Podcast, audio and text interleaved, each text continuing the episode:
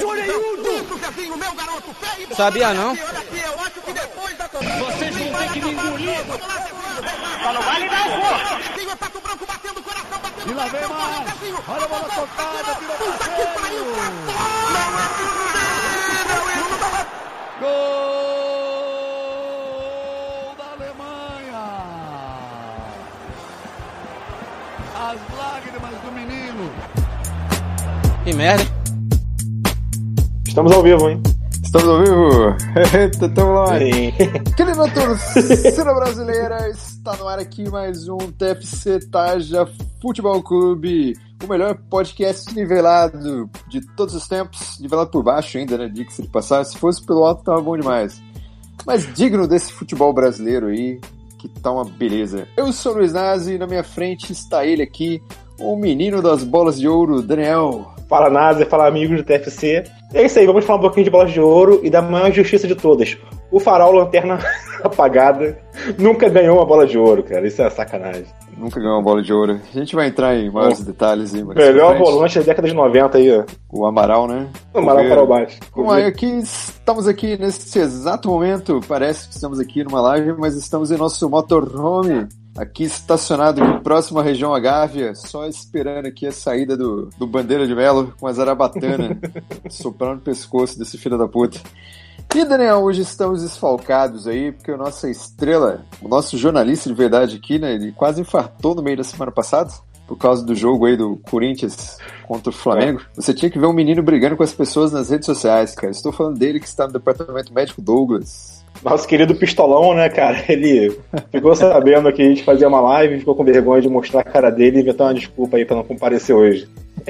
Enfim, né? Entre uma pistolada e outra, é, eu concordei com o sentimento dele de que esse time do Flamengo não presta, apesar de ter essa bela, belíssima camisa aqui, ó. É, essa aí não é tão bela não, cara. Flamengo Tabajara. Acho estranho esse meio tabajara, né? A vermelho e preto é mais legal, cara. Vermelho e preto são cores. Ah, não. Amarelo e azul são cores primárias, que cores combinam. Olha aí. Não. Mas aqui, Daniel, antes de começar aqui a nossa fala, ah, acabei de receber uma notícia aqui do nosso repórter que está agora em São Januário, que não lembro agora o nome desse repórter, repórter Romulo. Romulo Lemos. Tá lá, ele disse que acabou de sair um documento oficial da Justiça aí anulando a eleição do Vasco e pedindo que o Vasco realize uma eleição novamente até o final de 2018. Ou seja, putaria no Vasco não tem fim, cara. Cara, a gente falou isso em algum Tarja Cast aí, eu acho que sobre distopias, né, cara? Que o- a distopia do Vasco é aquelas distopias dignas de cinema, né, cara? O Eurico, Vulgo e Mortan Joe Vascaíno tá lá, mesmo com aí um tumor no cérebro, né? Se não me engano agora, o tumor aí tá com Ah, no cérebro. sim, tá mas não morre não, cara. É desgraça. Mas é, vaso ruim não quebra. E até hoje vivemos essa repercussão aí dessa eleição, que a gente sabe que foi bastante escusa, né? Como geralmente são as eleições no Vasco. Vamos torcer aí para que essa decisão jurídica consiga arrumar o Vasco em seus trilhos, né? Vamos ver.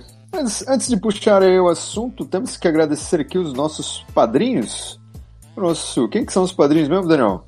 Agora me fugiu. São muitos padrinhos. Vamos daqui agradecer os nossos queridos padrinhos Fábio Franzoni aí do podcast, né? Nosso querido Fábio, da Podosfera. Alexandre Araújo, nosso padrinho nível Alien. E também o Adriano Cavalari, o nosso querido padrinho nível Flor. Um grande obrigado para vocês. E vocês são os responsáveis diretos para que o Tarja Nerd e o TFC e todo esse esquema de live nosso aqui, novo, consiga estar funcionando hoje em dia, né? E você que gosta e curte aqui os nossos conteúdos, seja um padrinho também, ajude o Tarja, nem que seja com a quantia mínima aqui, R$ reais, você vai estar ajudando enormemente. Com certeza a culpa é totalmente de vocês que nos incentivam a continuar aí nessa empreitada. Exatamente. Fechou então, Daniel. Então vamos começar aqui com o nosso glorioso momento alfafe, onde não podemos aí deixar de destacar aí, apesar de muitas críticas que tecemos aqui ao estilo Filipão de ser, o estilo arcaico, futebol gaúcho, o futebol quase que autoritário, em que você precisa de um centroavante ali para você enfiar cruzamentos para que ele faça gol. Mas tá dando certo pro Palmeiras, cara. Porque o Palmeiras, com o seu time B, meio C, está liderando o Campeonato Brasileiro aí, ó. Tomou a liderança aí de São Paulo, que provou que eu estava certo desde o começo, cara. Eu sempre achei que esse time do São Paulo não tinha fôlego para caminhar até o final. E vocês me nutriam com uma falsa esperança A culpa é de vocês é minha tristeza hoje, seus malditos. A gente só dá corda. Os outros se enfocam sozinhos, né? Mas, enfim, né, cara? O Palmeiras realmente engatou uma série de jogos invictos, né, cara? E garantiu essa. Poxa, cara, foi uma subida e tanto do Palmeiras, né? Quando o Roger Machado saiu lá da, dire... da, da direção técnica do time, é, o time tava em altos e baixos muito grandes, assim, né, cara? Oscilava muito. E se eu não me engano, estava oito pontos atrás do líder, que era o Flamengo na época, né? É, e hoje o Palmeiras está a quatro pontos acima do Flamengo. Ou seja, é, nesse, nesse período aí pós-Copa deu uma guinada de diferença de 12 pontos para o Flamengo, né? Que era o líder até então. E de todo mundo também, né, cara? Ultrapassando agora o São Paulo e o Internacional nesse último final de semana, cara. E assim, mostra que assim, parabéns aos palmeirenses, né, que agora vão ter que né, quando você está na liderança, você fazer a manutenção dessa liderança é um pouco mais difícil, né? A exigência fica maior, você fica mais visado e tudo mais. Mas assim, eu acho que isso é um sintoma muito grave do nosso futebol, né, cara? O Filipão aqui com aquele feijão de arroz, feijão com arroz dele, de arrumar ali a defesa e botar um centroavante lá para tentar meter bola de cabeça e tudo mais, cruzamentos. É, esse é um Dudu tentando resolver algum né? jogo. Muito ultrapassado, cara. Mas assim, é o suficiente para ser líder do Brasileirão, né? Eu acho que assim. até o nosso querido patrono, Mauro César, sempre bate aí nessa tecla. Nosso Paraninfo. É, de, Paraninfo, de como o futebol brasileiro está no nível absurdamente baixo, cara. Eu acho que tá mais nivelado por baixo que até o próprio TFC. E é, é difícil. é, galera. Aí é várzea demais. Mas você tá certo, cara. Eu acho que aquele. Pô, cara, o Davidson tá fazendo muito gol, cara. E o Davidson, ele, ele, em certos momentos, eu sinto que ele tá sendo possuído por uma entidade maligna ali, né? Porque ele faz umas coisas que. Não tem cabimento, sabe? Coisa de ser humano processo. Cara, o Davidson parece aquele, aquele adolescente que vai chegando perto do carnaval, pinta o cabelo de louro e começa é. a arrumar kizumba com todo mundo, cara, sabe? Começa a raspar o saco, né? É, tipo, é. passar perfume no, no saco raspado. é. é isso mesmo. Mas o Palmeiras, vamos ver, né? Ele tem aí a, a Libertadores pela frente, né? A Copa do Brasil acabou aí ficando para trás. Mas acho que o Palmeiras aí é um time brasileiro que tem qualidade suficiente, né, para manter essas duas competições aí até o final, né?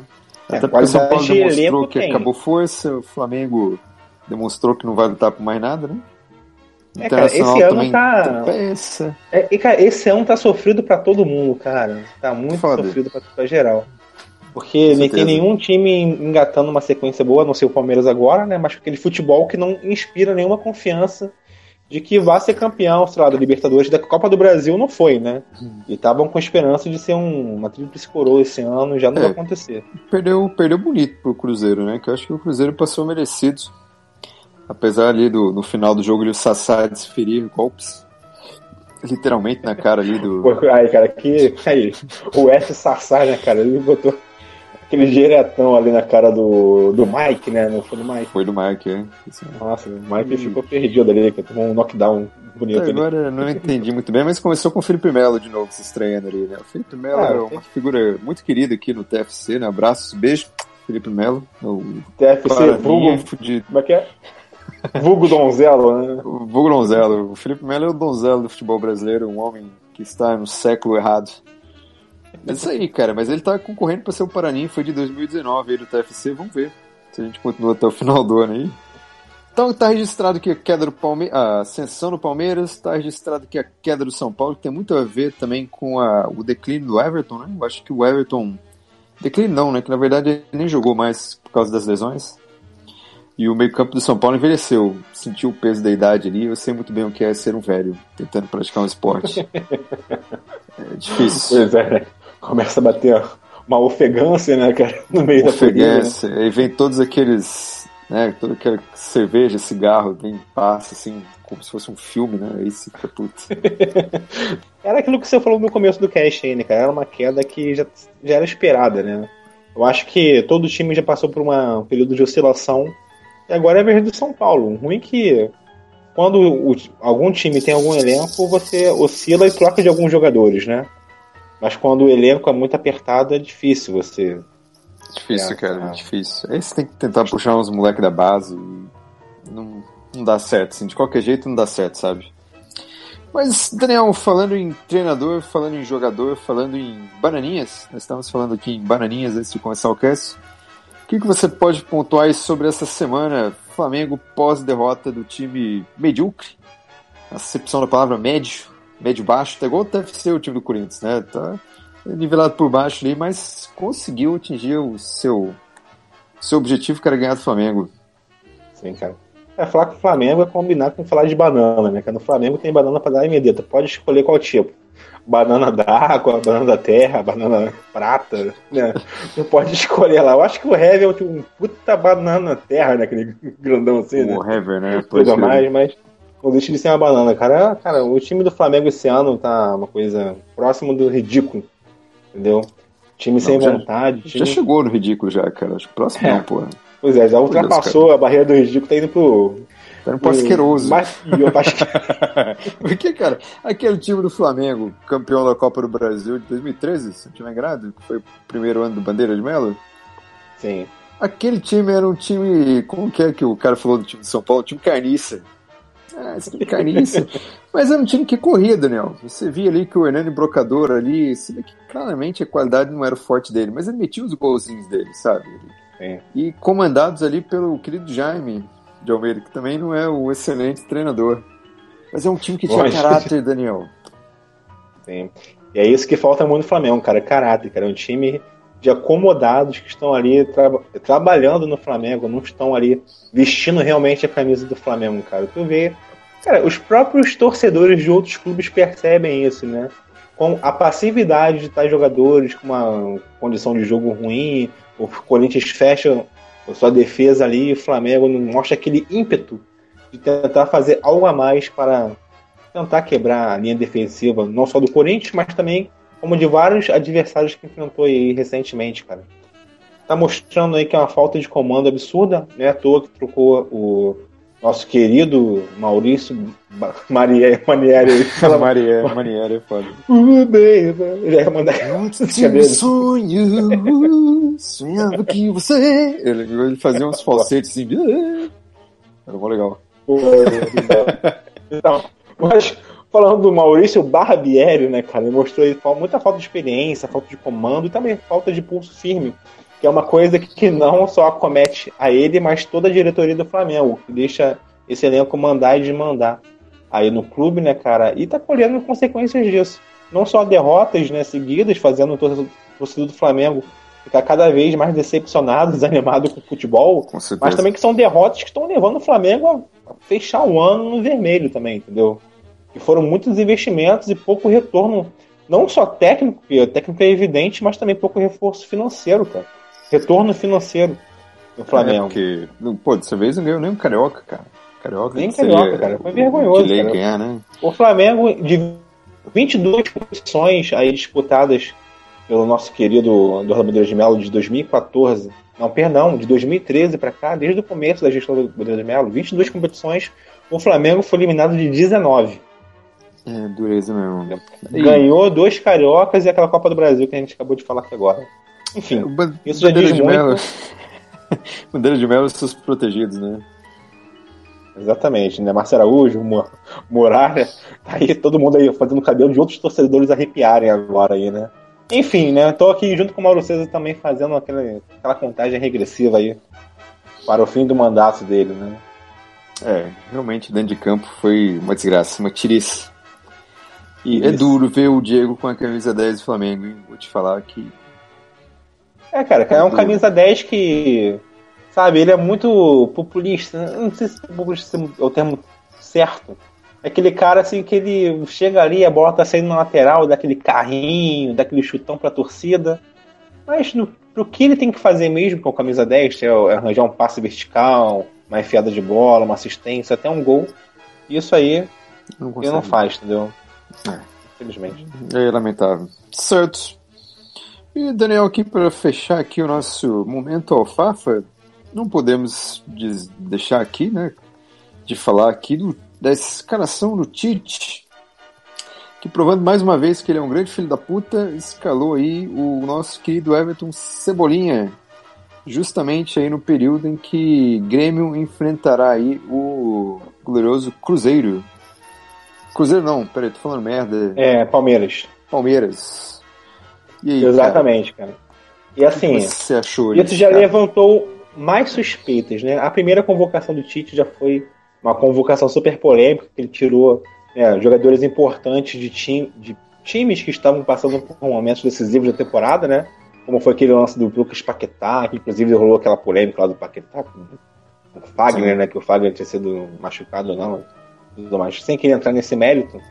Mas falando do Tite, essa segunda convocação dele nesse período pós-Copa, ele tinha falado que não ia convocar nenhum time brasileiro que estivesse disputando alguma coisa nesse final de ano e convocou o Everton Cebolinha do Grêmio, né, cara? Assim, parei. Por que que o, né, outros times tiveram o prazer de não ter seus jogadores convocados e o Grêmio não teve? Entendeu? E o seguinte, por que que mais uma convocação beneficia diretamente o Palmeiras? É, já que É. o Palmeiras, na primeira convocação, foi o único time que estava disputando o título ali que não teve ninguém convocado. E agora, né? é o Tite tira do Grêmio talvez o melhor jogador do time tricolor atualmente, cara. O Everton Ah, Cebolinha. acho também, É, justamente no confronto direto agora contra o Palmeiras, cara.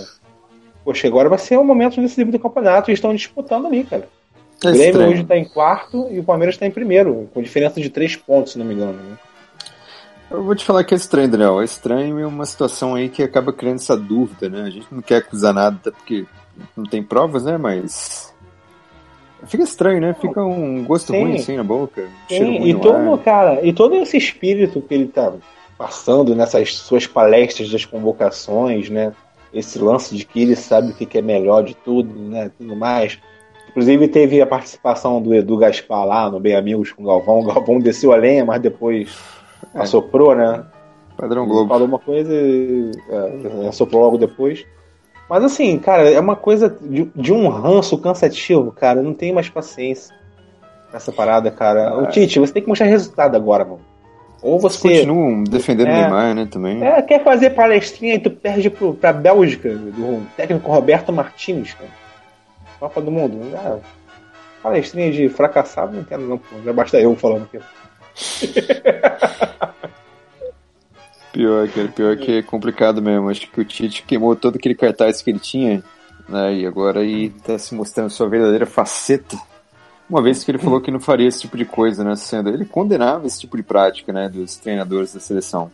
É, cara, ele falou muita coisa, criticou, né, quando ele era treinador de clube e agora tá fazendo tudo que é, o que ele criticava anteriormente, né? Mostra muito, né, esse pensamento né, da, Safado. Da galera aí do futebol do Brasil, né? Enfim. Vida Fechou. que segue, vamos torcer para que o Grêmio não sinta falta do Everton aí. Com certeza. Vida que segue, terminamos aqui o nosso momento alfafa, não esquecendo de deixar um abraço ao Rogério Ceni fazendo um excelente trabalho no Fortaleza, né? Mais Exatamente, vez, cara. Brilhando aí com o tricolor. Firme e forte aí, rumo à primeira divisão. É, mas será que teremos Ceará e Fortaleza na primeira divisão ano que vem, cara?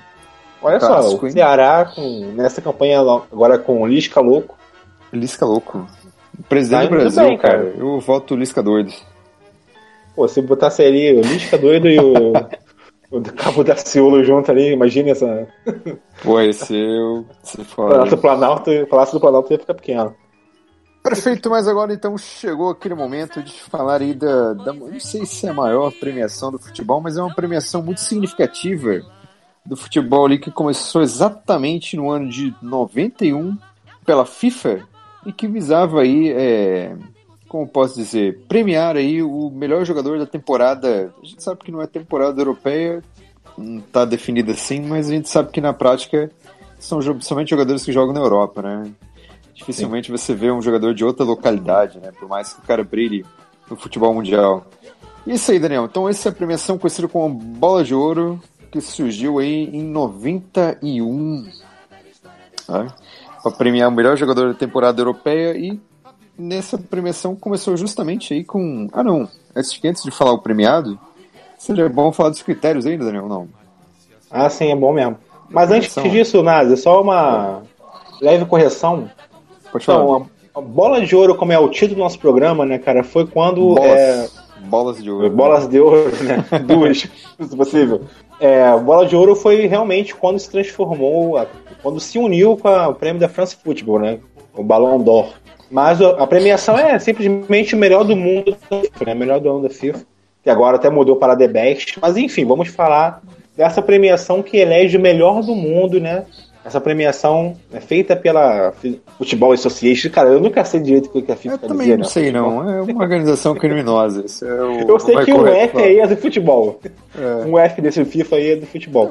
Enfim, vamos falar justamente dessa premiação, né, cara? E que justamente tem essa intenção de fazer uma distinção, né? Eleger ou criar uma grife do melhor jogador do mundo naquele ano, né? Criando Até- até, é. uma nova movimentação da economia do futebol também, né? Ah, Uma pra coisa pra valorizar, gerar mais né? dinheiro, né? Isso, gera mais dinheiro, valoriza o jogador europeu. Só que a grande crítica em cima da, do- da FIFA, Adrião, é que no, na Balão de Ouro, na bola de ouro, né, que seria o, o francês, é um voto mais técnico. Né, um voto Sim. tem um critério mais acirrado. Assim, geralmente é realmente o melhor que vence. Os critérios da FIFA são meio estranhos, né? Porque você tem ali votos de treinadores, votos de capitães de vários times e países. Tá? Cada um tem um peso diferente, né? E às vezes acaba ganhando não necessariamente o melhor do ano, mas sim aquele cara que é uma grife já, como por exemplo Cristiano Ronaldo e Messi ganharam muitas vezes, não vou dizer injustamente, mas sabe, não, não era aquela vitória tão assim esperada, sabe? Assim, então acho que gera um pouco de polêmica esses critérios aí muito abertos, né? Sim. Até é. porque tem, tem presidente, tem é, técnico de futebol de paizinho aí de muito pouca expressão que o cara não acompanha futebol. Então o cara vai colocar Cristiano Ronaldo, vai colocar Messi, vai sempre Sim. apontar na direção dos grandes nomes, né? Sim, é porque votam é, os técnicos de todas as seleções que estão vinculadas aí à FIFA, né? E os capitães de tais seleções, né? Tipo assim, tudo bem que temos muitas seleções aí que são muito envolvidas e muito imbuídas dentro desse mundo do futebol mais competitivo que hoje temos na Europa e tudo mais.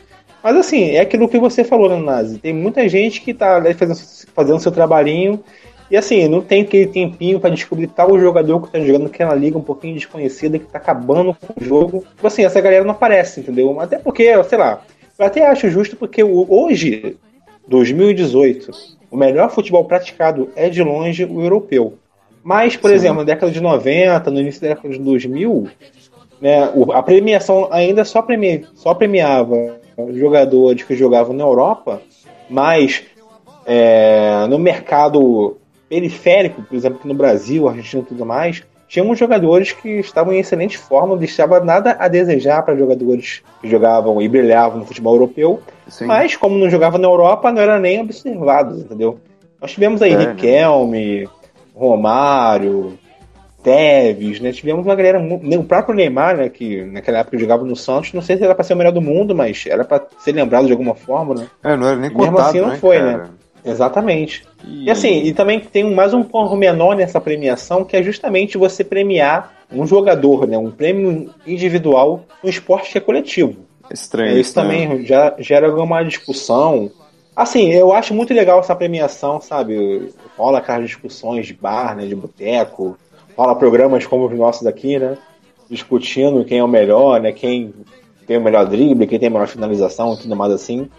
Mas assim, eu acho que o negativo é quando jogadores entram nessa jornada individual para conquistar esse prêmio, provar É, para é ele, para o do mundo Neymar, que ele é o né? melhor. É o caso do Neymar atualmente, como foi o caso do Neymar Robinho, outrora Robinho, ele. Robinho, acho que ele se enganou, hein, cara.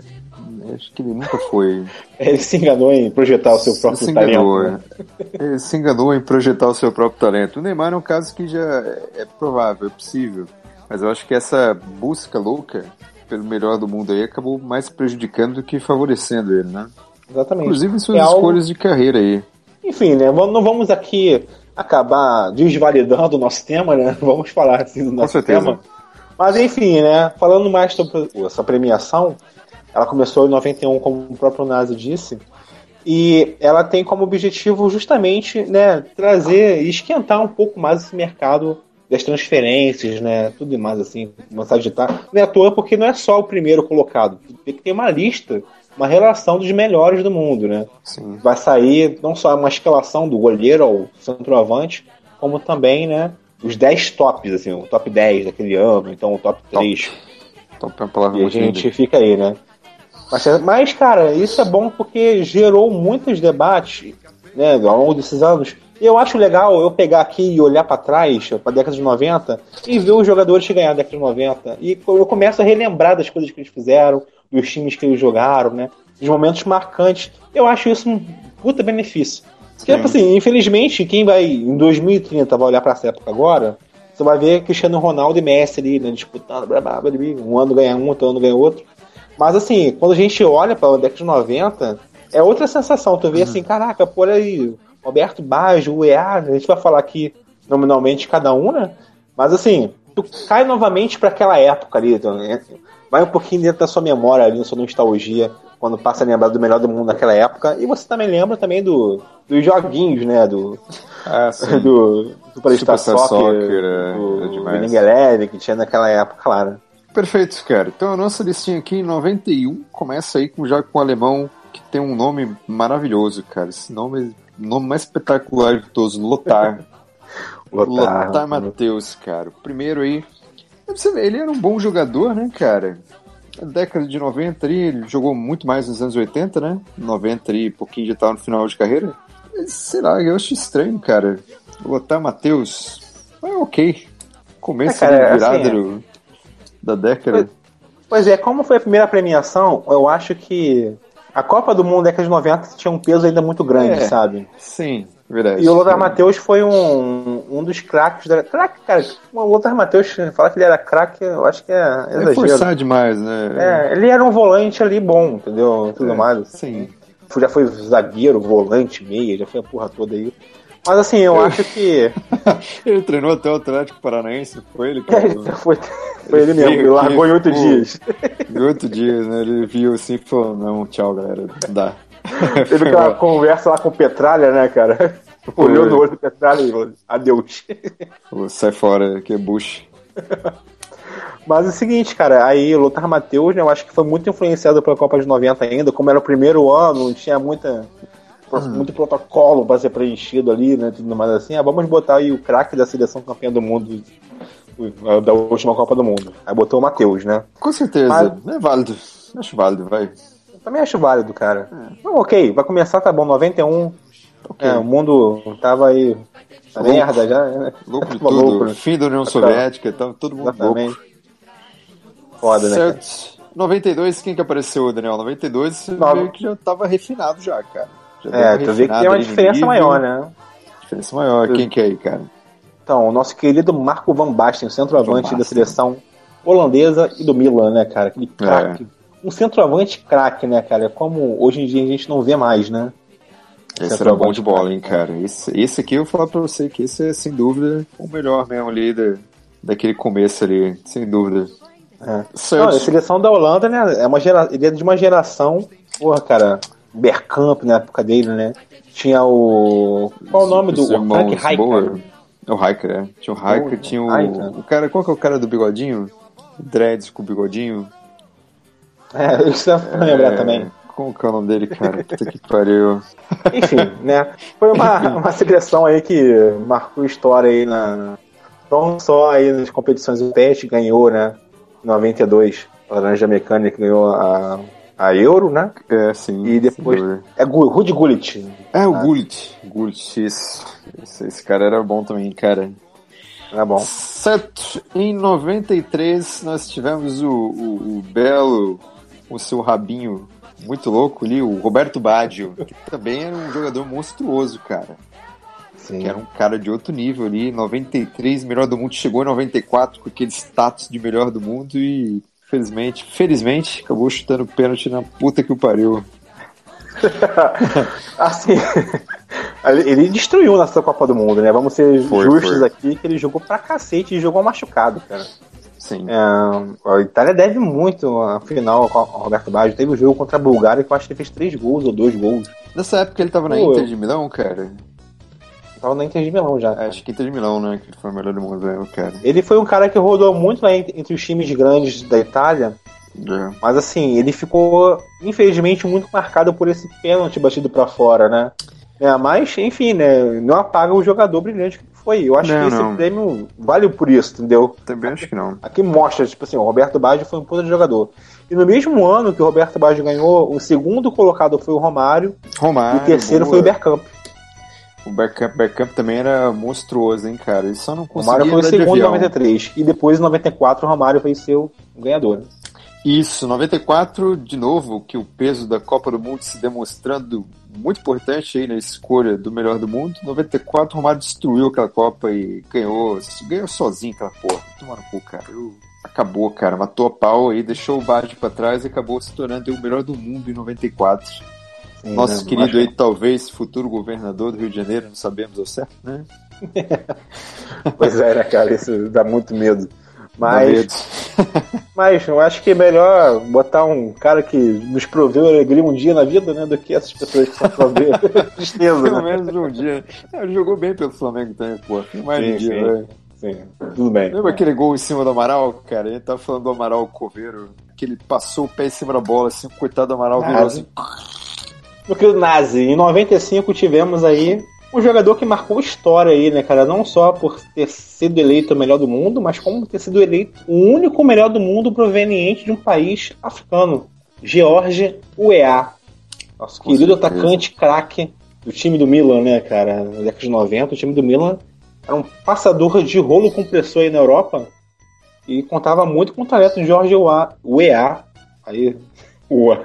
É, O o EA EA mesmo. Então, eu não tenho muitas lembranças do EA, porque nessa época é, a gente tinha aqui era apenas Copa do Mundo de futebol internacional, né? A gente não tinha é, acesso a campeonato italiano com muita facilidade, a não ser que você adicionasse a nossa gloriosa TVA. Né? Então, TVA. mas mesmo assim, é, a TVA era muito difícil, né? Acho que só no final dos anos 90 ali com o campeonato italiano, né? Que começou a ter espaço aí, mas nessa época aqui a gente era moleque, era difícil mesmo acompanhar um campeonato de fora. Sim, cara. Eu acho que só foi passar a melhorar o Nazi quando o Ronaldo foi para pro Barcelona. Foi. E aí, o que aconteceu? Muita. Ele, quando foi no PSV, ninguém via porra nenhuma, mas quando veio pro Cagaram. Barcelona, né, e ele era um jogador que sempre teve um apelo midiático muito grande, né? Os brasileiros torciam pro sucesso dele, né? Aí passou a ter interesse em transmitir mais jogos com a TV aberta, principalmente a Band, né? No, ali no, no, final, no fim da década de 90 e tudo mais. Eu passei até a acompanhar mais, porque naquela época, cara, ter TV a cabo era sem condições. Não, era difícil, cara. E você começou, a- na época que começou a aparecer pessoas andando com camisa de time europeu nas ruas. Sim, Porque né? até então esse é um fenômeno que não existia, cara. Não tinha camisa do Barcelona em criança. PSG, o. PSG nem existia direito, cara. O PSG tinha Não, lá um Raí é, lá. PSG mas tinha um Raí. é. É, o PSG foi um time que começou na década de 80, se não me engano, na década de 90. É, É, um time jovem ainda, né? Tava ligando muito, né? Cara, tinha aquela famosa camisa do Real Madrid patrocinada pela Teca, né? Sim. Acho isso muito legal. Acho muito É. legal. O Ronaldo, ele, só que uma observação, 20 anos de idade. Primeira bola de ouro em 96, ano. Sim, mais jovem. Sim. Foi o primeiro Então, ano que ele jogou no Barcelona, né? foi. Em 95. Em 94 ele participou da Copa do Mundo, né? Como reserva. Ele ainda jogava no Cruzeiro, foi pro PSV, no PSV jogou em 95 e foi pro Barcelona. Então na sua Sim. primeira temporada ele só, só não fez chover, né, cara? E magrinho, Ah, magrinho. É Magrinho, né? Quem olha aquela imagem no passado e viu hoje tem um susto. Coitado, É? né? Mas acontece. É, normal, né? É é o futuro de todo mundo. É. Mas o Ronaldo, ele ganhou seu primeiro título aí de melhor do mundo em 96, né, cara? Disputando Isso. somente com o Jorge Weah, né, que foi o último campeão. E o nosso caneleiro Alan Shearer ficou em terceiro lugar nesse ano. Alan Shearer ele é o maior artilheiro de Varsa de todos os tempos, cara. Ele faz fazer muito gol de Varsa, sabe? É, e pegava, Sim. sei lá, o Nottingham Forest jogando pelo Newcastle, né, fazer os Metia cinco gols de cabeça. Tinha até um futebol do Alan Shearer, cara. Alan Shearer, que era... eu jogava bastante. Alan Shearer Soccer. Era, algo por aí, cara. é, mas isso aí, mas o Ronaldo não contente em ganhar em 96, o que, que ele aprontou em 97, Daniel? 97, papão mais um. Mais um, É. deixando pra trás Mais um. quem, cara? O nosso querido Roberto Carlos. Exatamente, cara. O Roberto Carlos que tinha há poucos largado o Palmeiras para jogar no Real Madrid, né, cara? E já começou fazendo história aí, né, cara? Sendo pela primeira vez, é, primeira vez não, que já teve Maldini em 95, né? Mas um lateral aí, um, um defensor ganhando aí um, um- uma segunda posição, né? Marcou história Isso. também, né, cara? Pô, total, Roberto cara. Carlos. É. Jogou muita bola também, né, cara? Filho da puta. O cara tinha uma Jogou coxa muito. grossa, rapaz, que dava um chute que. Uma bela explodia. batata da perna, né, cara? Uma bela batata na perna, o cara dava um chute, explodia na barreira, levava o jogador junto. Era fenomenal, cara. Pô, Eu cara, gostava eu muito lembro- do Roberto Carlos, cara. Eu lembro de uma época que tinha uma disputa, eu acho que passava no esporte espetacular, década de 90. Quem tinha um chute mais forte poderia vencer o Célio Silva, né? Tinha a Ah, galera que lembro. chutava, que que chutava bola. assim no meio de campo. Aí media a velocidade da, da bola, né? Aí tinha as apostas. Tinha um lance da, da chapinha da Sprite, né? Que você tinha que adivinhar com. Tipo assim, É. o Bebeto ia chutar o pênalti em tal época aí, na semana. Aí, se o Bebeto chutasse no- na posição do gol em que a sua chapinha tá marcada, você ganhava um prêmio, ganhava, sei lá, um passeio pra Beto Carreiro World, né? sei lá, É. uma merda. Que, que era grandes tempos da televisão brasileira, cara. E o Roberto Carlos ele era tão bom, né, cara, que na, no Wing Eleven gerava aquela discussão, né? Virava aquela briga. Tinha uma galera que pegava o Roberto Carlos e colocava no ataque. Eu ficava puto da vida, cara. Eu achava que isso era uma transgressão que, que não tinha perdão, cara. É, cara. Eu acho que nesses jogos assim tem que ter rolar um mínimo de suspensão de descrença, cara. Você não pode me tirar de que aquilo ali é um jogo de futebol imaginário da minha cabeça, entendeu? Tipo assim, É, então é isso. botar o Roberto Carlos no ataque é, porra, a mesma coisa que botar o Batman, sei lá, voando no universo aí, sem respirar. É, é uma coisa que não faz sentido, né, cara? Exatamente. Mas acho que, acho que fechou, né, cara? Ronaldo É, eu acho que 47. o Ronaldo aí, o primeiro bicampeão, né? Vale lembrar também, 97, ganhou 96 e 97. E, Primeiro cara, isso. ele tava marcando já a história aí, né, cara? E ainda é jovem, né? Ele com 21 anos já era bicampeão. Essa Com certeza. premiação aí. Em 98 tivemos outro que marcou história, tão careca quanto Ronaldo. Se bem que em 98 ele era menos careca, né? Nosso Ele era menos querido careca. Zizou, Zinedine Zidane, nosso craque francês aí, né? Nosso algoz de duas Ah, copas. mas, é- mas eu amo esse cara, mesmo ele sendo um algoz maldito. Eu, puta, eu vi ele jogar assim, não tinha como odiar esse cara. Sim, cara, também. E 98 também pesou, não que, que ele não merecesse, até porque ele jogava muita bola, mas pesou também o fato de ter destroçado o Brasil na final, né? Sim, porque ele não fez uma Copa tão boa assim. Ele era o melhor jogador da França, né? Indiscutivelmente, mas a Copa do Mundo dele estava bem errática de 98 e ele tinha, inclusive não jogou a semifinal porque tinha sido expulso na quarta de final, mas voltou, né? na final jogou contra o Brasil e a gente já sabe da história. Né? E justamente esse foi um ano que a Copa do Mundo justificou a eleição dele, né? Em 98, certeza. se não me engano, o campeão europeu foi, ah, foi o Real Madrid, né? Que inclusive vai jogar a final do mundo contra o Vasco no final desse ano. Olha que saudades desse Vasco, hein, É. cara. Exatamente, tinha massa de Vasco, né? Timaço mesmo. Mas o Zidane jogava, já jogava muito nessa época. Ele, eu ainda não conhecia, sabe, em 98. Eu, ach- eu tinha uma raiva dele porque ele era tipo um vilão pra mim. Ele foi responsável É, todo- por tirar o Brasil da Copa do Mundo, Sim. né? Toda E criança aí dessa eu época. Depois Nessa ele foi época ele tava descobrindo. na. né? É, depois a gente foi descobrindo que o cara era bom mesmo. Nessa época ele tava na Juventus ainda, né? Sim, tava na Juventus. Ele só foi Tava- pro Real Madrid em 2001. É, então ele ficou um tempão no Juventus ainda lá voando baixo. É isso aí, cara. E ele deixou pra trás o Ronaldo, né? Que infelizmente teve aquelas sequelas, né? Que não, que aquelas convulsões que o fizeram aí pipocar em 98 na final da. Sim, da é, o Ronaldo que também fez uma Copa maravilhosa, né, de 98, mas que teve aquele resultado na final ali, né, aquela amarelada lá dele, não sei. Hoje, até hoje esse assunto é muito nebuloso, né? Ele passou mal lá, amarelado tudo mais. mesmo. Amarelou, Amarelou, cara. Ele é jovem, é natural você amarelar quando você é jovem. É. cara. Em plenos 22 anos, né? Isso. Melhor do mundo, na Copa do Mundo, na final. Ganhando muito Sim, dinheiro tá- já, cara. É Duro. Mas aí ele ficou em segundo lugar, inclusive, nesse ano, né? Mas enfim, né? Zizou foi o melhor do mundo em 98 e em 99, hein, Nazi? 99 nós temos aquele que era um craque de bola, porém ele era muito discreto.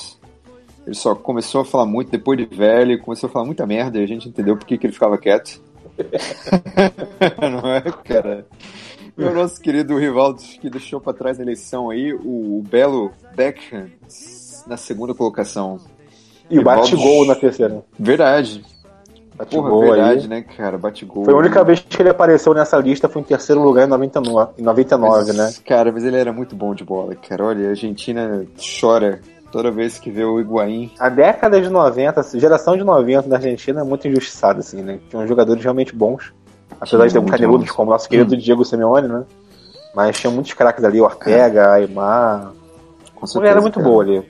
Mas, é, enfim, vamos falar do Ayala, ganhador, né? lembra Do o Ayala. Ayala, também jogava Carlos muito. Ayala, né? O zagueirinho, né? É, mas isso aí, ó. O Rivaldo acabou aí jogando pelo Barcelona, né? Não, Barcelona não, acho que nesse ano ele ainda jogava pelo La Coruña. Ele foi Esse ano campeão. é pelo Corunha. Assim, foi o ano que ele foi campeão espanhol pelo La, Coruña e chegou, acho que, se não me engano, até a semifinal. Perfeito. Champions. Então, então, show de bola.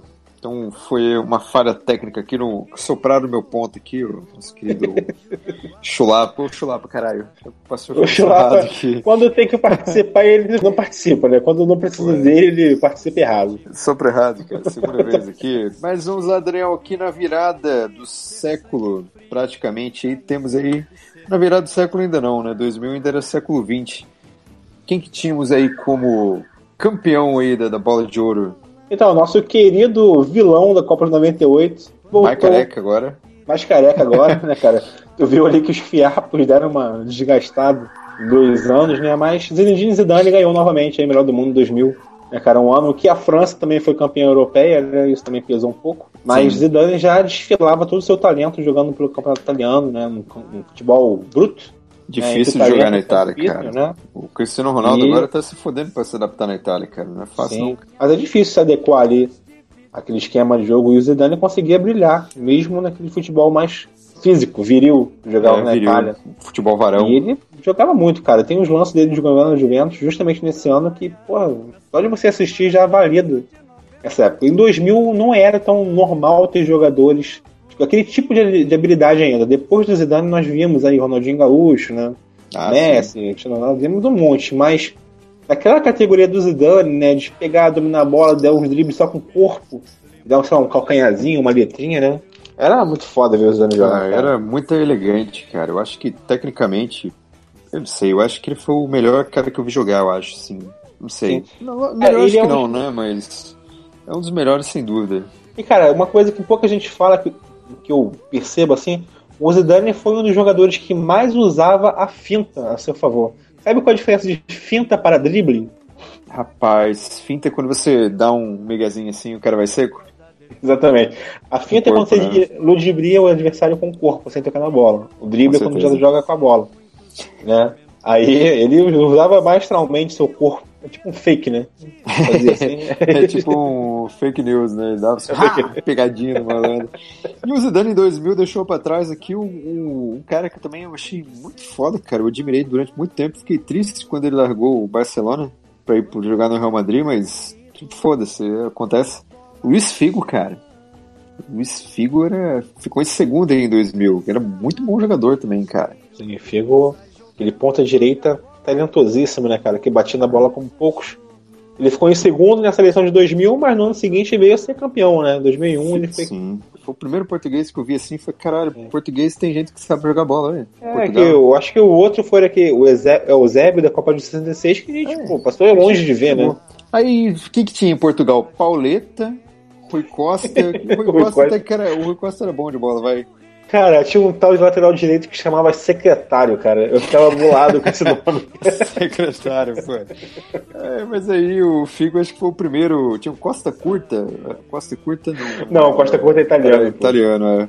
Era o Rui Costa mesmo, é que Era o jogou Rui Costa mesmo. muito. Rui Costa jogou muito tempo durante o meu time do, do Wing Eleven, Master League, cara. Ah, ele era um, também. um meia ali, talentosíssimo e portador de uma bela beisola, né, cara? Bela Beisola, Bela Base.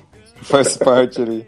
E o Figo deixou pra trás aí, né? Falando em Bela Base, temos aí um belo homem novamente, aparecendo pela segunda vez em segundo lugar, David Beckham. E É, nessa época que aqui, em eu- 2001, ele já usava as calcinhas da, da sua esposa pra jogar bola. Né? Verdade, né, cara? Eu tô tentando lembrar qual era o corte de cabelo dele nessa época aí, né, cara? Não sei se era Não- coque samurai, se era. Eu acho que era o. Coque Samurai. O Moicano vem em 2002 na Copa do Mundo, né? É verdade. O Coque Samurai, assim. Mas eu, é, foi um ano, assim, que apesar de eu ser bastante fã do Figo, Mas eu sei que havia outros jogadores melhores que ele, assim. Eu dava valor pro Figo, e, mas tinha, pô, Rivaldo, Zidane, Ronaldo. É. Tinha uma geração ali de jogadores que eram melhores que ele. E eu vejo a seleção de 2001 e vejo Figo em primeiro, Beckham em segundo e Raul Madrid Gonzalez em terceiro. Eu fico meio chateado, cara. Eu vejo nessa época aí. Acho que o Ronaldo, um ano depois de ter se machucado, né? 2001 ele não tava foi, jogando. Foi, foi. Recuperar em 2002 na Copa, né? Que ele já tinha explodido o seu joelho, né? Na Inter de Milão, então era. Sim. Não tinha como ele concorrer, o... cara. Sim, e foi também um ano bastante errático pro Zidane, que o Zidane se transferiu pro Real Madrid depois e tudo mais assim, né? Foi. Enfim, foi. Eu, eu achei essa eleição a mais fraca assim, desses últimos que a gente tá falando aqui. Notado aqui o seu protesto. Vamos protocolar e mandar até a FIFA. Olha o telegrama aí pra FIFA. mandar um torpedo pro Blatter. Não é mais o Blatter, né? Quem que é agora lá que tá lá, pô? Ah, é o carequinha lá, carequinha vilão. É, o, Cru lá, como que é o. É o que seja. Em 2002, Copa do Mundo pesando novamente, né? Porque nós tivemos aí o Ronaldo. O Ronaldo fez uma Copa do Mundo espetacular, né, cara? Mas não necessariamente um ano espetacular. É, ele passou a metade daquele ano, né? Jogando, se recuperando da lesão que ele teve. Sim. E só voltou a jogar na Copa em si, né? Que a Copa passa no meio do ano, né? Junho, julho. Sim. E depois da Copa ele mandou uma transferência pro Real Madrid, que era o atual campeão europeu. Foi, é, mas foi... O... o Inter de Milão que ajudou ele o tempo todo durante a sua contusão, ele simplesmente deu um chute no traseiro do Inter de Milão. É, isso marcou muito a carreira do Ronaldo, né? Isso marcou muito a carreira do Ronaldo, né? E assim, tu vê que o peso da Copa do Mundo pra FIFA é muito grande. Tu vê que em 2002 foi o Ronaldo, foi o craque da Copa, foi o campeão do, do melhor jogador do mundo, né? Mundo, o mais estranho foi o mais estranho dessa essa eleição, né? Pra tu ver como hum. a Copa do Mundo tem sua importância, foi o Oliver Kahn, o primeiro goleiro a ser lembrado aí como os melhores do mundo, né? Ele foi em segundo lugar. E o Oliver Kahn foi o melhor da Copa, né? Inclusive esse prêmio que o amaldiçoou para sempre, né? Que na final ele. Foi, mas. Vou te falar que ele jogou muita bola, hein, cara. Independente de. Que nessa época eles davam a premiação do. Eles saíam o nome do melhor da Copa antes, né, da final. O que, ao meu ver, sempre foi uma burrice. É, pra mim também. Vai descartar a final da, da avaliação, né? O principal é, jogo. Tem, tanto é que a final dele foi bem fraca, né? Que ele fez lá o bate-roupa lá. O Oliver Kahn, ele não era só bom defendendo, como também assustando, né? Os jogadores é, adversários com aquela careta de nórdico do mal, né? É, ele tinha aquelas costeletas, cara. Nessa época eu comecei a deixar costeleta também, em 2002, assim, por causa do Oliver Kahn, cara. Que eu tinha um bigodinho. Imagina aquele bigodinho de adolescente, aquele bigodinho ridículo, assim. É, mexicano, é? mexicano, né? Aí eu comecei a deixar o bigode e a costeleta, cara. Então era uma coisa maravilhosa. Eu adolescente. Você imaginando, é quase muito igual. lindo, adolescente. Mas o Oliver Kahn era, ele tinha uma cara de estivador também, né? A gente fala muito do, do querido do goleiro da Holanda, cara. Van der Sar. A gente fala muito do Van der Sar, mas o o Kant tinha cara de estivador também, né? Que frequentava o pub. Ah, cara, o, o, Oliver Kant tinha cara daquela pessoa que mergulhava debaixo do, do navio pra tirar marisco do casco. na unha ainda, né? Raspava na unha, porra. É, raspava na unha, assim, dava uma mordida, né? Tirava do Era bem por aí mesmo, era assustador, cara. E, pô, ele jogava muito, muito, cara. Foi meu goleiro durante algum tempo também no Master League. Eu tinha uma paixão pelo Van der Sar e o, o Oliver Kahn. Eu tinha um pôster dele nu. Segurando uma tora, assim, um machado, né? né? seu pai, o seu pai levemente estranhava esse pôster, né? Mas Sim, enfim, né? vamos aceitar os seres humanos como eles são. 2003, Daniel.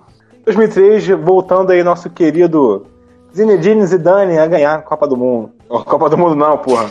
A aí o prêmio de melhor do mundo. Melhor do mundo né, cara? Em 2003 já jogou pelo Real Madrid aí, né? Ele tinha sido o, um protagonista aí no ano anterior, aquele golaço na final contra o Leverkusen, de fora da área de primeira. Ah, mas foi muito lindo, cara. Foi um golaço. Nossa, mas caralho. ele novamente aí ganhou né, o melhor do mundo e foi a terceira vez dele e o Ronaldo também tinha sido em 2012 a terceira vez dele. Né? Tava os dois competindo é. aí. Teoricamente era aquela disputa que hoje ficou entre Cristiano Ronaldo e Messi rolava essa disputa entre Ronaldo e Zidane naquela época, né? Isso. Só que intercalava um pouco mais, né? Deixou para trás que o Thierry Henry, cara, que também monstruoso também, cara. Tava jogando muito É ali no. Arsenal, cara. Aquele pariu. time de 2003, 2004 do Arsenal com Pires, Vieira, É, Frederic Lundberg, Campbell. só o Campbell. No Era um, Camp. Nosso querido David Seaman. Deve ser. o seu rabinho de cavalo, né? Destoava um pouco em relação a talentos do time, mas É, aquela rabiola, né, cara? Quando a bola vinha no alto, pegava um vento naquela rabiola. tinha um cabelo comprido e um bigodinho, que eu adorava também. David Seaman. Tinha cara de coadjuvante de filme do Chuck Norris, né, cara? É, não, ele tinha cara de quem dançava lambada, sabe? Aquele tiozinho que fica aqui no Brasil, aqui em São Paulo, aqui dançando aquelas musiquinhas. No quarta-feira tomou um música alta do caralho ali, o pessoal dançando sozinho no, no Brasil ali. É o David Seaman, cara. Ai, cara, tô imaginando ele dançando naquele trailer do Kaoma, sabe? É, não, ele dançando tipo aquele Tecnobrega lá, lembra? Que tinha o Juninho Portugal. o... Sim, é. Esqueci o nome da banda, cara. O Deixa eu Zé saudar do disso. Convinho dos Teclados, né? Frank. Guiar. Djavu, cara. Ah, Frank Guiar, inclusive, é muito parecido com o Seaman. Com certeza, né? Na beleza, inclusive.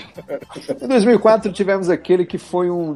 Esse foi um dos melhores do mundo de todos os tempos pra mim, cara. Que o. Assim, eu babava, assim, pra caralho, esse cara é fantástico. Ronaldinho Gaúcho, pela primeira vez ali, jogando muita bola, cara. Cara, o. Ronaldinho Gaúcho, o que ele jogou nesse período aí no Barcelona, cara, nesse primeiro período aí, de 2003 até os 2006, cara, foi.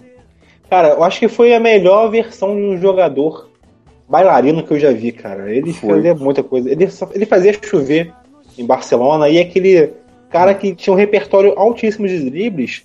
E eram dribles que levavam ao gol, cara. Sim, Isso era foda, cara. era foda. E ele né? dava três chapéus, chutava a bola de fora da área e entrava no gol. Ele era era um cara showman, que- cara. né? Ele tava iluminado nessa época aí, cara. É. É muito foda. Inclusive o Ronaldinho, ele foi melhor do mundo em 2004 e 2005, né? Engatando essa dobradinha aí, que foi a única que ele teve, né? Não é pouco também, né? Mas nesses dois anos que ele teve, foi né, o jogador que mais teve diferença na, na pontuação da eleição Ah, sim. pro segundo Verdade. colocado. E o segundo colocado dele também não ajudava muito, né? Que era o Frank Lampard, isso. É, o Frank Lampard, né? É o cara água com açúcar, né, cara? É, o Frank Lampard ia jogar no Flamengo agora. Esse Flamengo banana aí, pra você ter uma É, ideia. exatamente. Ia fazer parte desse time aí É, mesmo. eu gostava muito mais do Gerrard, né? O Gerrard é um cara mais. Mas era outro cara apático também, Daniel. Juntava ele ali, no, o, o meio campo da Inglaterra, o meio campo que ia ganhar a Ah, Copa sim. todo- sempre. Que era Beckham, Lampard, Gerrard. Aí você tinha o Michael Owen, você tinha o, o Rooney aparecendo ali, né? muito Aí, jovem. aí no né? meio tinha aquele tal de Joe Cole, né? Que Joe Cole. O Joe Cook tinha cara de presidiário, né? De filme inglês É, mesmo, cara, né? o hooligan, né? Tinha o Ashley Cole, né? Tinha um time massa, tinha o Ashley Gary Cole. Neville. Mas não jogava nada esse time, né, cara? Isso que era o problema. É, eu acho que eles juntos não rendiam muito, não, porque eles tinham mais ou menos o mesmo tipo de forma de jogar, né? É. Mas. Mas. Fica a lembrança aí, né? O Frank Lampard também é um Shevchenko em 2004. Ele figurou entre os melhores do mundo, né? O Shevchenko já ganhou. cara. Ele foi o terceiro de 2004, né? Ele, nesse ano mesmo, ele foi o campeão da bola de ouro da França, que vamos falar mais pra frente. É, Sim. mostrando já uma dis- discrepância entre as duas premiações, né? Em 2006 Vambora. tivemos aí o que eu considero uma aberração, mas aí, peso Copa do Mundo, né? Tivemos aí o querido Canavaro, que era uma pessoa, um homem muito belo, mas o seu futebol não era tão belo assim. Ele era um belo zagueiro. Ah, sim. Sim. Não sei se você Fica o registro aí de cara. único jogador de defesa a faturar realmente Faturar. um prêmio. Né? Nós falamos aqui de outros que fi- figuraram entre segunda e terceira posição, mas o Carnaval ganhou em 2006. Foi mais uma vez aluno de Copa do Mundo e foi o campeão da Copa do Mundo, né? Como a gente falou aqui. Com certeza. Em 2007 tivemos aí, glória a Deus, né, usando aí todo o aparato religioso, tivemos Kaká, o bom menino, pipoqueiro, seu fugido de São Paulo. Ganhou deixando para trás Messi e o CR7 que apareceram aqui pela primeira vez em 2007 na lista FIFA, né? Sim, o Kaká que teve um ano maravilhoso em 2007, campeão europeu, com golaços em cima de Manchester United e tudo mais assim. Foi. realmente foi merecido. né? foi um ano depois de ele também ter aparecido na Copa do Mundo de 2006. Mas fica o registro importante que foi o último título né, antes dessa era de Cristiano Ronaldo e Messi se revezando entre Hum. os melhores do mundo, né, cara? É, e esse ano, cara, 2007 foi o ano que ele tava no Milan, né? Depois ele vai pro Real Madrid junto com o seu amigo Cristiano Ronaldo. E foi o ano também que nosso querido Kaká perdeu a virgindade, o que deixou suas pernas um pouco mais fracas. E por isso Esse seu casou. rendimento aí. Esse casou, perdeu o cabaço e suas pernas fraquejaram um pouco, eu acho, né? Sabe? Aqui, ó, ele é tipo Sansão, mas o cabaço que dava força pra eles. Né? É, tipo isso, a pureza da alma. né? Assim. Puxa aí, Daniel, quem foi o melhor do mundo em 2008? Então, em 2008 vamos, é o começo de uma era, né, cara? 2008 aqui. Vamos começar uma sequência do nosso querido português CR7 revezando seus títulos com o argentino La Pulga, Lionel Messi. É, cara, Isso. em 2008 tivemos aí Ronaldo como campeão. Em 2009, o Lionel Messi, né? E aí vamos uma sequência aí, cara, que perdurou até 2017, cara. Foram de 2008 só- só a alternando. 2017. Foram se alternando. Numa, no período de 10 anos, as 10 premiações foram faturadas por um dos dois. Entendeu? Com certeza. E em 2018, em que parecíamos ter um voto de Minerva, né? Porque tava cinco bolas de ouro para cada lado. Tudo indicava, eu pelo menos estava torcendo contra, porque eu acho que não era o melhor ano do Cristiano Ronaldo. Mas eu achei que ele ia ganhar porque é aquela coisa, né? Tipo, ah, o carisma, o pessoal ia apontar ele. Mas acabou ganhando o Mo- Modric e talvez essa dúvida aí de quem seja realmente o melhor do mundo fique aí para posteridade, cara. O melhor de todos os tempos, né? Aqui no caso entre CR7 e Messi. É, ficou, Acho digamos que legal. a nega, né? A Copa do Mundo iria decidir, mas os dois tiveram a Copa do Mundo 2018 bem ruimzinha, né, cara? O Cristiano Ronaldo foi Bem menos pior do que o Messi, mas também ele foi campeão europeu, mas não foi o suficiente pra tirar o título do Modric, né? Cara, fica uma disputa política aí também, né? O Modric também, eu acho que não teve um ano tão. A Copa do Mundo do Modric foi muito interessante, mas não foi tão decisiva. Mas, assim. Então, é que ele jogou todos os minutos, né, cara? Isso que é o que foi o Não, monstruoso sim, dele, é, né? O cara pra estar nessa disputa não é qualquer um, entendeu? E tem, tem que ter seus méritos. Mas o CR7 se mostrou muito decisivo. E o Salah também, mas o Salah foi muito mais Ah, na parte clubista, né? Do, do, do É. acho que o final ali da Champions League já baixou um pouco a cotação dele, né? E aquela saída na lesão, tudo mais, tudo mais. Mas fica aí, né, cara? 10 anos, uma geração entre o Cristiano Ronaldo e Messi. É cinco títulos para cada lado. E 2018, esse ano atual aí, que houve o prêmio que agora se chama The Best, né? FIFA's Best. The Best. Luka Modric se sagrou campeão. E fica também esse pormenor dos dois maiores ganhadores, CR7 e Messi, ambos com cinco títulos, não terem comparecido na premiação, né? Pô, eu achei isso Após- muito cuzãozice, cara. Eu achei, cara. Eu achei Porque- ainda mais o CR7, porque era, pô, os dois parceiros ali de, de time, cara, sabe? É- Não, e o CR7 ficou em segundo lugar, né? O Messi nem ficou em terceiro. É, Assim, ele era pra ele comparecer, entendeu? O Messi, se ele não fosse, ok, teoricamente não foi convidado por, É. pela sua posição.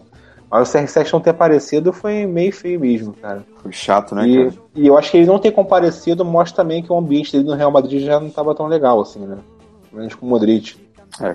E assim, né, fica esse marco importante, né? Será que realmente vimos uma era e que essa era realmente se acabou? Será que o prêmio da FIFA realmente se faz justiça com o melhor do mundo ao longo desses anos? A gente sabe que existe muita política, existem muitos interesses por trás dessas eleições. Mas assim, cara, eu acho que pro que é um prêmio, para que ele tem que movimentar, é um prêmio que se consegue, entendeu? É um prêmio que consegue fazer o que se propõe. É válido, né? acha, eu, né? acho, eu acho que a, a pimenta, né? Tipo assim, você não pode levar a sério, né? Tipo, ah, nossa. Que nem o Cristiano Ronaldo e o Messi ficaram putinhos, assim, eu acho um, um pouco infantilidade, né? O Neymar, eu acho imbecilidade no caso dele, né? Perseguir loucamente esse, esse título.